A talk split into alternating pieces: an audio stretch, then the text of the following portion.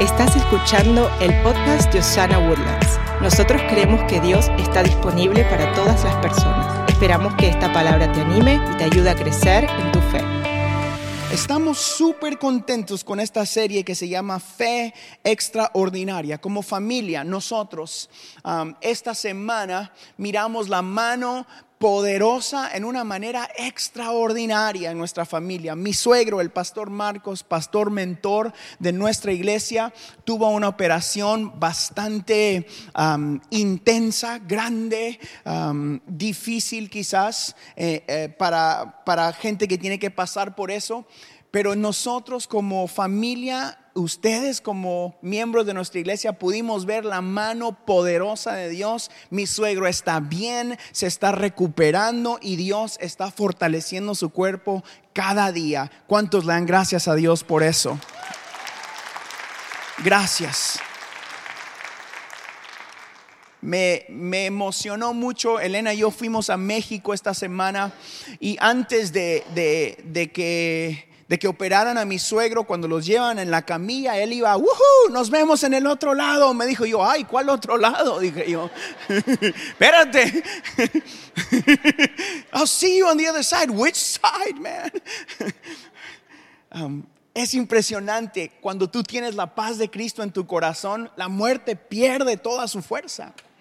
La muerte no tiene, mm, para nosotros es ganancia, literalmente. ¿Verdad? Yo creo que yo estaba más asustado que él. Elena me decía, vamos, ya después lo operaron a mi suegro, estaba en cuidados intensivos recuperándose, mi suegra entraba, Elena entraba y Elena salía, me decía, Harold, ¿quieres entrar? decía, no, no, gracias, que descanse mi suegro, por miedo. Pero gloria a Dios, yo quiero bendecir ah, la vida de los doctores en México, la vida de tantos de ustedes que oraron por mi suegro, por nuestra familia. Realmente sentimos tanto cariño, sentimos... Eh, la fuerza del pueblo de Cristo en literalmente puedo decir todo Latinoamérica y, muchos más países que clamaron a Dios por la salud del pastor Marcos y hoy podemos declarar una vez más nuestro Dios continúa dándonos la victoria. Amén. Amén. En el capítulo 3 de Éxodo hay una conversación que sucede entre Dios y Moisés. Déjeme contarle antes de, que empecemos esta historia uh, en el capítulo 3 lo que sucedió unos versículos antes. Dios habla con Moisés y le dice, Moisés, necesito que vayas ante el faraón o ante el líder de Egipto y le digas que te dé el pueblo de Israel para que vayan y me adoren. O sea, el faraón tenía esclavos, tenía trabajadores que estaban haciendo lo que el faraón quería que hicieran. Y Moisés recibe una palabra de ir y decirle a él, dame el pueblo de Israel, los voy a llevar a que adoren a su Dios. En este punto de la conversación entre Moisés y Dios es donde vamos a empezar la historia. Cuando Moisés le dice, Señor, pero si yo no sé cómo sacar un pueblo de Egipto. ¿Y qué tal si no me hace caso el rey o el faraón? ¿Qué tal si, si no funciona o si no me cree el pueblo?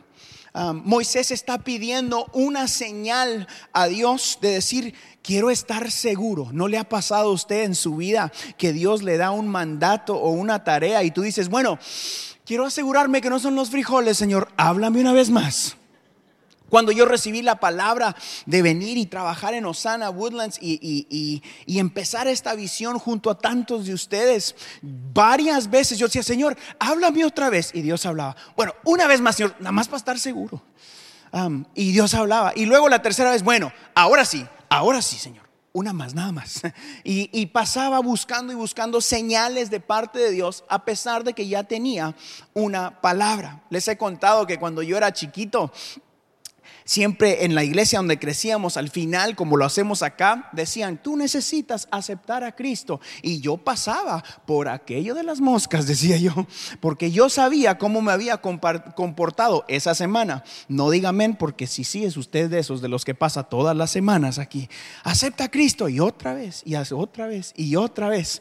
Aunque Dios me había dado la palabra de salvación, ah, yo no estaba seguro, necesitaba otra señal. El día de hoy yo quiero recordarte y animarte a que tomes la palabra de Dios como señal de que Jehová irá contigo a donde quiera que tú vayas. ¿Cuántos dicen gloria a Dios por eso?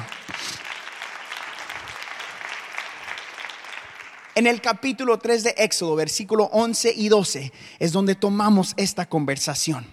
Pero Moisés protestó, Señor, ¿quién soy yo para presentarme ante el faraón? ¿Quién soy yo para sacar de Egipto al pueblo de Israel? Dios contestó, yo estaré contigo. Y esta es la señal para ti de que yo soy quien te envía cuando hayas sacado de Egipto al pueblo, adorarán a Dios en este mismo monte. En la vida todos enfrentamos tareas y situaciones de tamaño gigante. Moisés tenía una, una tarea de parte de Dios gigante enfrente de él. Ve y te presentas ante el faraón. Y, y Moisés le dice, pero si, ¿y si no me hace caso? ¿Qué tal si no funciona y si la gente no me escucha y no me sigue el pueblo? ¿Nunca se ha sentido usted así? Yo sé que yo en mi vida así. Dios me manda a hacer algo y digo, bueno, ¿y qué tal si no sé qué decir? ¿O qué tal si oro por ellos y no se sanan? ¿Qué tal si voy al hospital, oro por alguien que se está muriendo y digo, la vida de Dios y no hay vida? Muchas veces en mi vida yo he dudado como Moisés lo ha dudado. Hoy yo quiero que bíblicamente miremos lo que Dios nos dice cuando sentimos eso. Señor, dame una señal más de que tú me estás enviando. Dios muchas veces nos permite pasar por momentos donde miramos al cielo y decimos, Señor, dame algo más, necesito escucharte.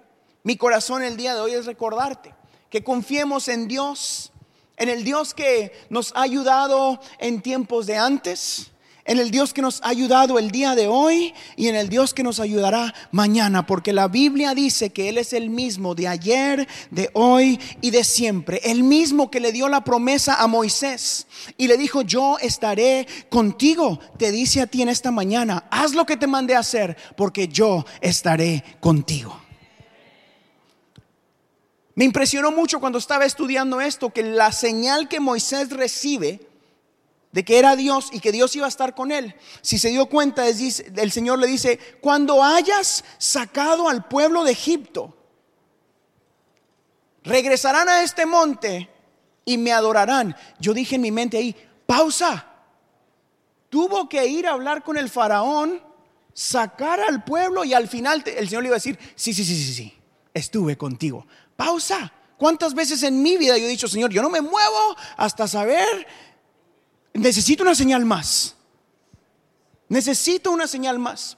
Entiendo que hubieron siete plagas y todo lo que sucedió, pero quiero que usted me entienda esta parte de la conversación. Dios le dice, hey, la señal que vas a tener es que después de que hagas lo que te mandé a hacer, me adorarán. Me adorarán. Yo quiero recordarte a ti el día de hoy de que si Dios te dio una palabra, es tiempo de actuar y de caminar y que te presentes a los faraones de tu vida para que tú puedas vencer en Cristo Jesús y al final tú y los tuyos también adorarán al Dios que merece ser adorado.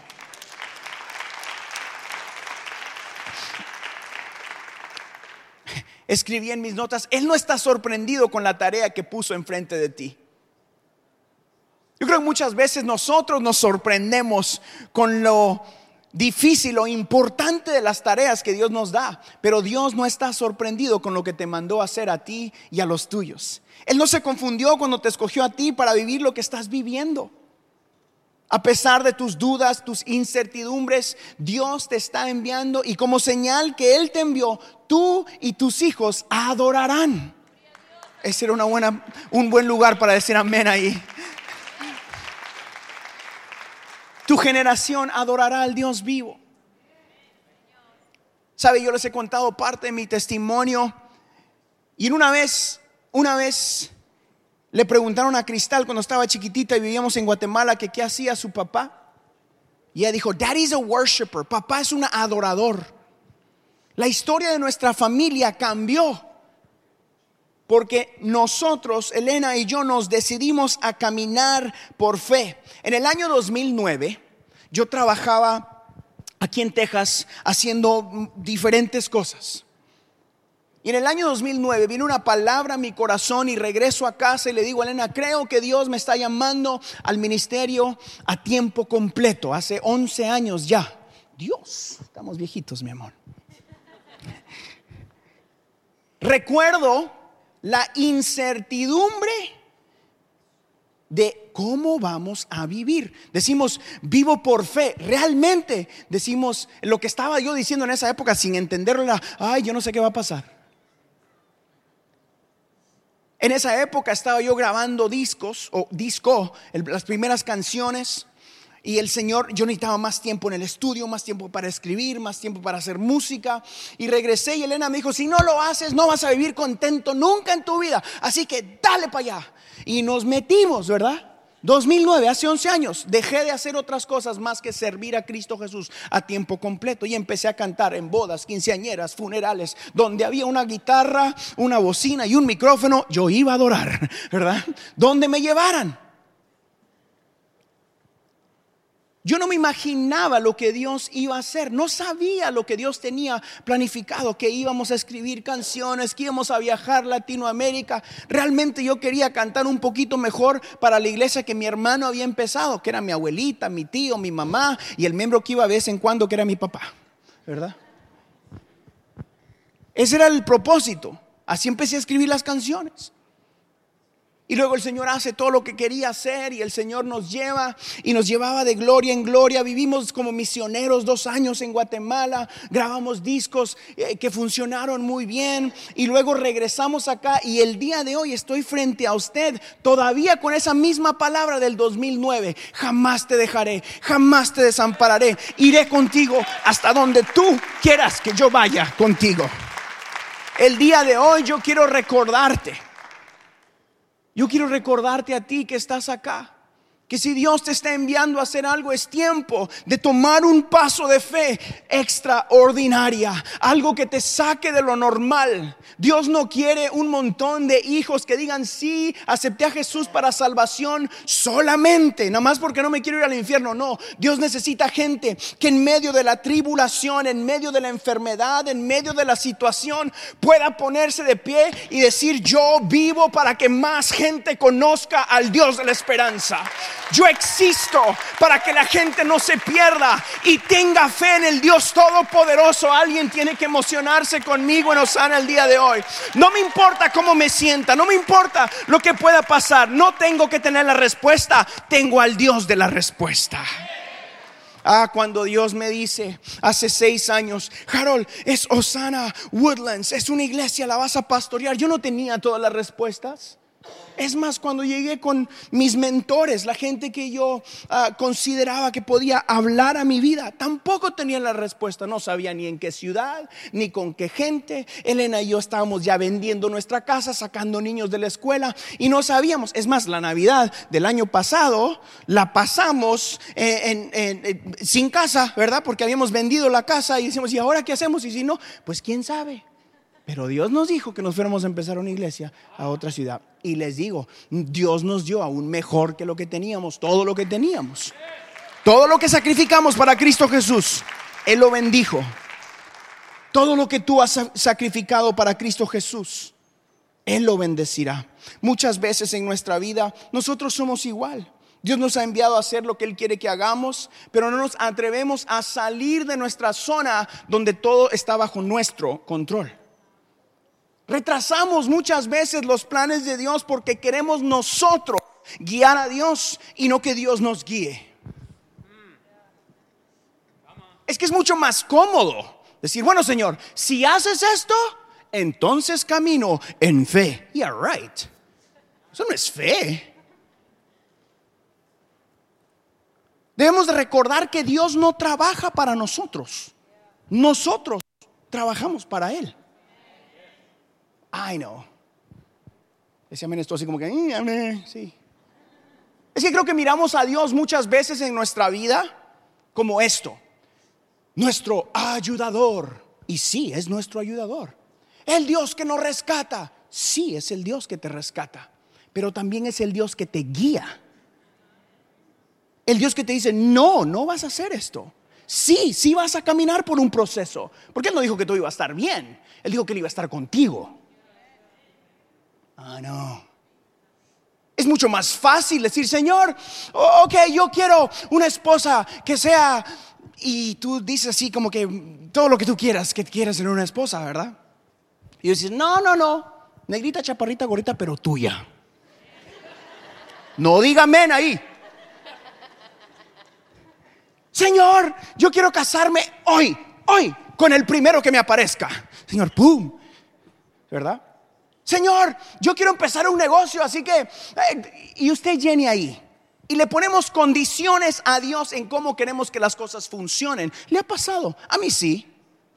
Señor, bendíceme y entonces te adoraré. ¿What? Señor, dame más finanzas y entonces sí voy a dar.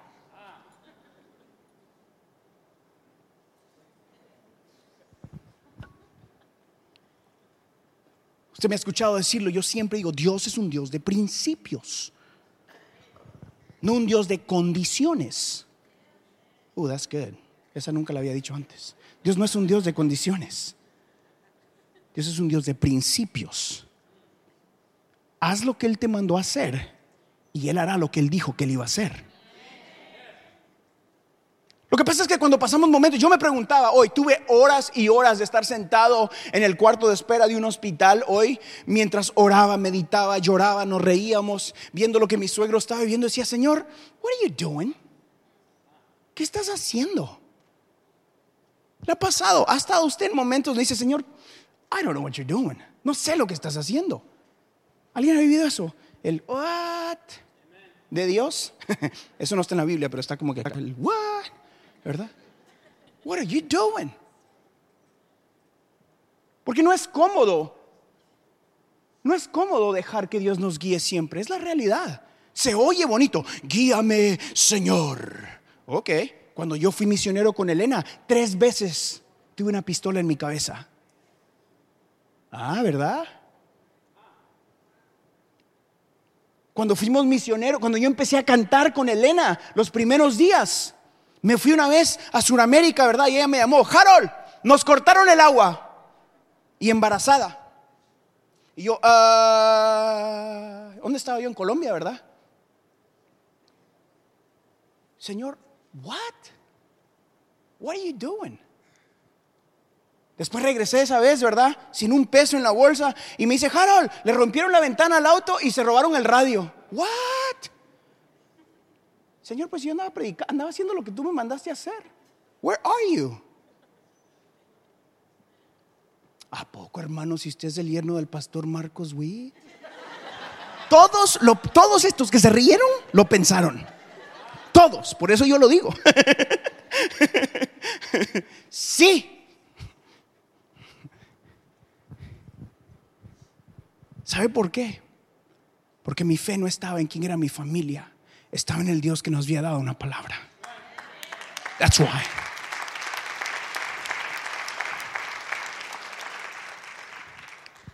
Porque ella y yo entendíamos que el mismo Dios que había bendecido a nuestros padres podía bendecirnos a nosotros. Porque yo entendía en esa sala del hospital que el mismo Dios que había sanado mi catarro o mi tos cuando yo le clamé podía sanar a mi suegro ahí donde él estaba. Entonces mi fe estaba segura diciendo, pase lo que pase, tú mereces la gloria, Señor. Pase lo que pase, tú sigues estando en el trono. Estemos donde estemos, vivamos como vivamos, Él sigue siendo Dios. Es tiempo de no buscar más señales, amigos, hermanos, iglesia y simplemente cumplir propósito. Creo que por muchos años la iglesia ha corrido detrás de las señales después de tener palabra. Id y predicad el Evangelio. Bautízalos en el nombre del Padre, del Hijo y del Espíritu Santo. Dad y se os dará. Caerán mil y diez mil a tu diestra, mas a ti no llegarán. Tú tienes una palabra que guía tu vida. Es tiempo de empezar a vivir por la palabra y no por las señales. Nuestra mejor señal es su palabra y su fidelidad. Dios ha sido fiel. Diga eso conmigo fuerte. Dios ha. Vamos, una vez más. Dios. En el capítulo 4, versículo 21 de Romanos, hay una frase en ese versículo que dice, Dios es poderoso para cumplir todo lo que promete. Primera de Tesalonicenses, capítulo 5, lo repite una vez más, siempre cumple lo que promete. Y Hebreos capítulo 10, 23, mantengamos firme la esperanza que profesamos, porque fiel es el que hizo la promesa. El Dios que te prometió lo que te prometió ha sido fiel y siempre será fiel para ti y para tu familia. ¿Cuántos dan gloria a Dios por eso en esta mañana? Así que hoy yo quiero animarte a que tomes el próximo paso de fe con la certeza que Jesús irá contigo. Hemos escuchado frases como esta muchas veces, pero yo quiero recordártela. La fe no es algo que tenemos solamente, sino es algo que hacemos. Ok, aquí está la manera más bíblica de decirlo. La fe sin obras es... No, es más, la fe sin obras es... Entonces la fe no es algo que debemos tener solamente, aunque debemos tener fe, pero eso no es suficiente. La fe es algo que hacemos. Cuando todo va conforme a lo que planificamos, ahí celebramos. Pero cuando tenemos fe y Dios hace lo extraordinario que solo Él puede hacer, entonces adoramos. Es tiempo de no solamente vivir de celebración en celebración porque se cumplen tus propósitos. Cuando los propósitos de Dios se cumplen en nuestra vida, ellos causan que adoremos. Yo prefiero vivir en adoración junto con mi familia y mis hijos. La gente que experimenta lo extraordinario de Dios sabe adorar al Dios que es extraordinario.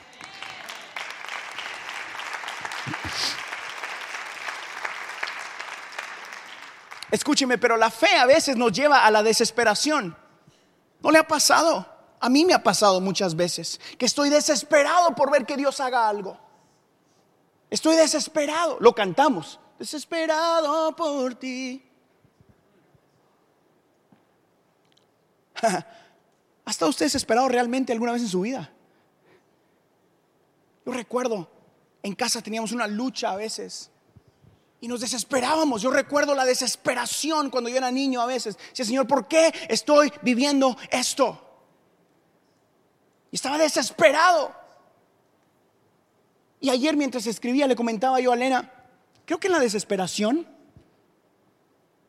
es donde adoramos más. Creo que en la desesperación es donde decimos, ah, necesito de Dios, más que en la celebración. No me malinterprete esto. Pero piénselo en su vida. Los momentos donde usted ha clamado más, más, más y buscado más, más, más de Dios. ¿Ha estado usted desesperado o afligido o pasando una tormenta, una circunstancia? Ay, sí, Señor. Ah, y de repente damos nuestro todo a Dios. Ok, ahora sí me enfoco porque si no, ay. ¿Será que Dios usa nuestra desesperación para buscar más intimidad con nosotros? Solo se lo cuento para que lo piense. Esta semana estamos en el hospital. Yo clamé por la vida de mi suegro más que nunca en los 15, 14 años, no sé cuántos años ya de estar acá. Yo decía, ay, ¿por qué no lo hago así siempre? Quizás a veces cuando tú dices, no tengo ni una finanza, no sé qué hacer en mi vida, mis hijos no están perdidos, es cuando más oramos por ellos. ¿Le ha pasado? Porque necesitamos el mover de Dios en nuestra vida. Yo creo que muchas veces algunos de nosotros corremos de la desesperación o de la situación. Yo quiero animarte que en medio de lo que estás pasando, quizás aquí mismo, una enfermedad, un dolor, quizás un quebranto emocional o espiritual, no simplemente te des a la derrota, sino adora al Dios que puede darte la victoria. Adora al Dios que puede darte la victoria. Dios quiere darte la victoria en medio de la circunstancia. Es que es que muchas veces queremos celebrar, vivir celebrando. Y Dios no nos creó solo para celebrar, aunque eso es bueno. Dios nos creó para adorar. Escuche, usted y yo fuimos creados para adorar. Dígame ahí. Nosotros fuimos creados para adorar. Por lo tanto, tenemos que cumplir el propósito para el cual fuimos creados. Cuando Dios hace un milagro en tu cuerpo físico, adora. ¿Cuántos necesitan adorar esta mañana un milagro en su cuerpo físico? Cuando Dios hace un, milagro en tus finanzas, adora. ¿Cuántos necesitan un milagro en sus finanzas el día de hoy? Lo extraordinario de Dios. Cuando Dios hace que el hijo o la hija que se perdió regrese a casa, adora. Cuando el matrimonio que estaba quebrantado, que no tenía opción hacia dónde ir, es restaurado a través de la presencia de Cristo Jesús, adora. Cuando Dios te trae a una iglesia donde se adora al Dios vivo y donde nos postramos en su altar como Sana Woodlands, después de que no tenías una comunidad de fe que te animara, adora.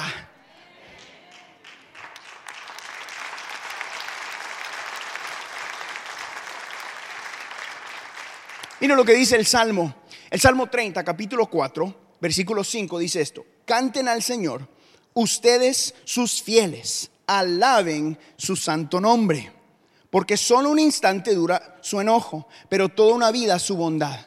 Si por la noche hay llanto, por la mañana habrá gritos de alegría. ¿Cuántos tienen un grito de alegría para Jesús en esta mañana?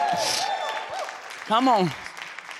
Así que el día de hoy yo quiero darte tres simples consejos antes de terminar que espero te ayuden esta semana en lo práctico para que actives la fe extraordinaria en tu vida. ¿Están listos? Ok, número uno, siempre les digo todas las semanas, escríbelo en la mano de tu marido, en la frente de tu esposa, en el celular, pero escriba esto. Si usted lo escribe, le va a ayudar y se va a recordar. No los escuche solamente.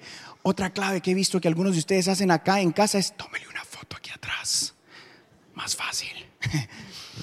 ok, listos. Número uno, número uno, rodéate con gente de fe. Rodéate con gente de fe esta semana. Apártese de gente que le dice, no, no, no, eso no se puede. Uy, eso es imposible. ¿Tiene usted alguien de esos en su vida? Corra para el otro lado. No, mira el que está sentado a la par suya. Te dije, así no. Yo le doy gracias a Dios por la familia con quien yo me casé, porque no me casé nada más con Elena, me casé con todos. Gente de fe que vivieron y que han experimentado la mano de Dios. Que cuando Dios hace algo dicen, claro, Dios dijo que lo iba a hacer, por eso lo vivimos y lo celebramos. Donde no te sorprende lo sobrenatural de Dios, porque conoces cuán poderoso es tu Dios. Yo quiero animarlo a que busque gente a su alrededor. Estoy seguro que aquí en Osana Woodlands hay gente de fe. ¿Dónde está la gente de fe en nuestra iglesia? Mírelos ahí. Esa gente, búsquelos. Busque esos dos o tres pelones que hicieron bulla ahí.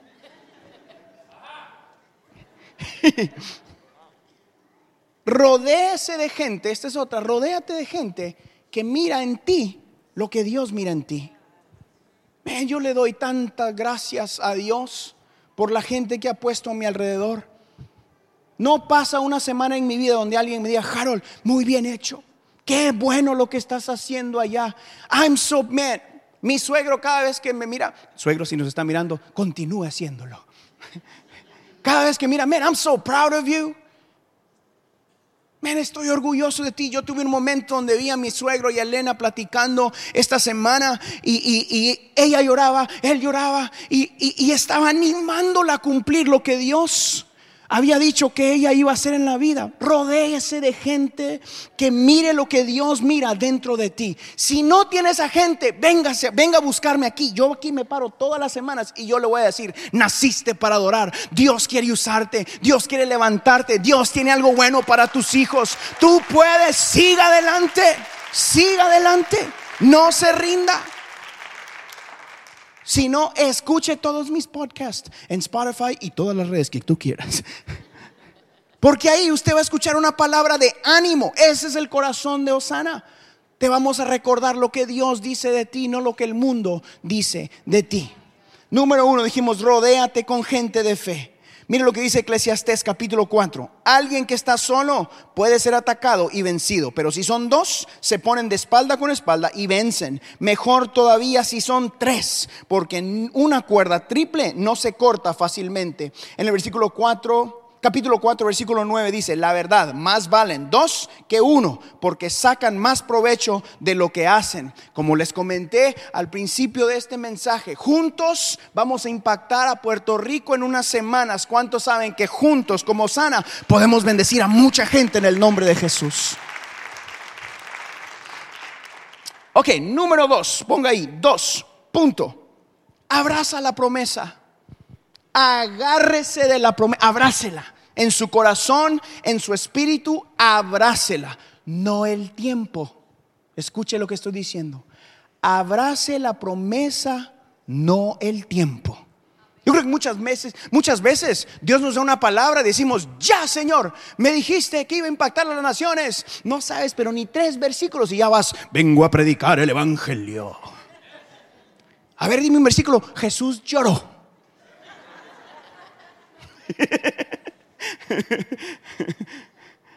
No, pastor, Dios me dijo que yo voy a cantar. A ver, cántale. No, es que me da pena. Voy entonces. Abrace la promesa, no el tiempo de Dios. Les he contado que yo pasé seis años con la palabra de Dios aquí en mi corazón de Osana Woodlands. Y varias veces fui con, con mis líderes en esa época. Les decía, estoy listo. Y me decían, no, se sienta. Amén. Seguro Dios habló. Sí, pero yo no. Me decían, se sienta ahí. Amén. ¿Te acuerdas de mi amor? Y regresaba yo a la casa gritando, no, que si supieran que, que me dejan predicar. Sí, era horrible. Y mi hermano, no, se sujeta, amén. Pero cuando llega el tiempo de la promesa, Ah, cuando yo vi esas 600 gentes, la primera reunión, mi corazón estaba tan fuerte y decía, hoy se cumplió la promesa del Dios que prometió.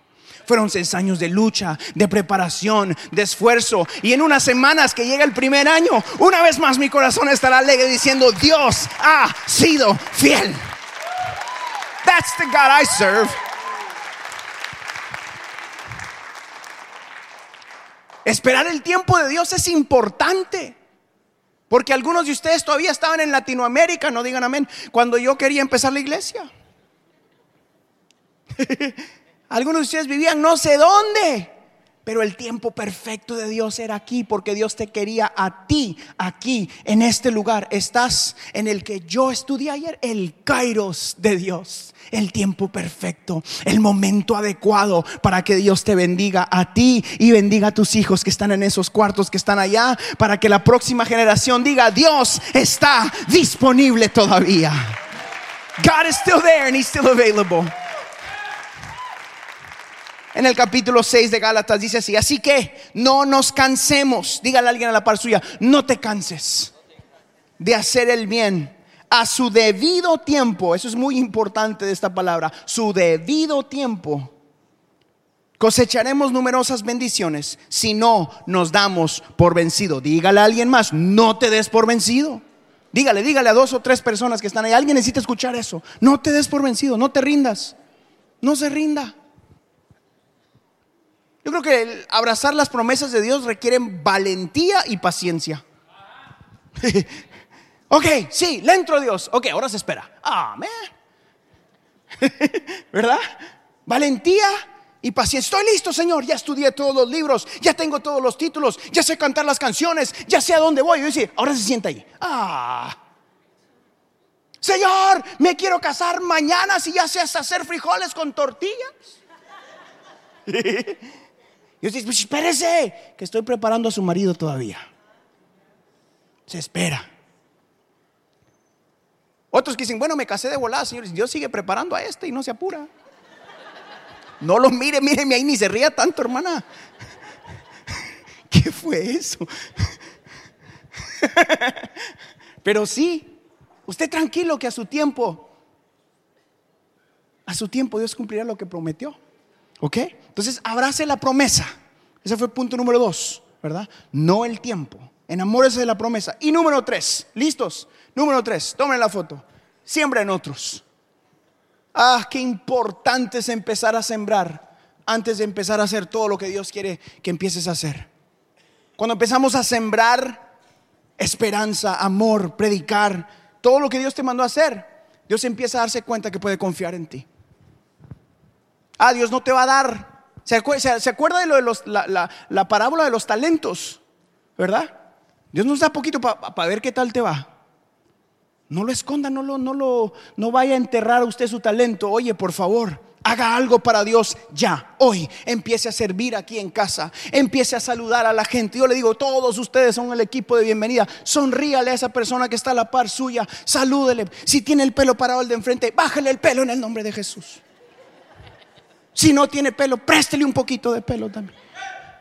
Haga algo, pero haga algo. Sirva, por favor, sirva. Sírvale el café al hermano que está atrás suyo. Si usted está ahí en la cafetería, échele y diga, toma hermano. Te lo bendiga. Ay, mire, gloria a Dios, qué buena onda este hermano. Haga algo, pero sírvale a otros, por favor. Mañana que llegue a su trabajo, hágale el café a ese de a la par, que no le cae bien. Sírvale y va a ver todo lo que sucede. Salude al que nadie salude. Bendiga a alguien, por favor aquí en la iglesia, involúcrese. Venga temprano. Pregunte, ¿qué puedo hacer? ¿Sabe? Esta es su iglesia. Esto es de ustedes. Y Dios nos lo entregó para que seamos una luz a las naciones. Siembre en otras personas. Mire lo que dice Proverbios capítulo 11, versículo 25. Y con esto terminamos. Si quiere se pone de pie ya. El generoso prosperará. Y el que reanima a otros será reanimado. Una vez más, escuche lo que dice Proverbios. El generoso prosperará. Y el que reanima a otros será reanimado. ¿Cuántos quieren que Dios anime sus corazones el día de hoy? La clave está en animar a los que están a tu alrededor.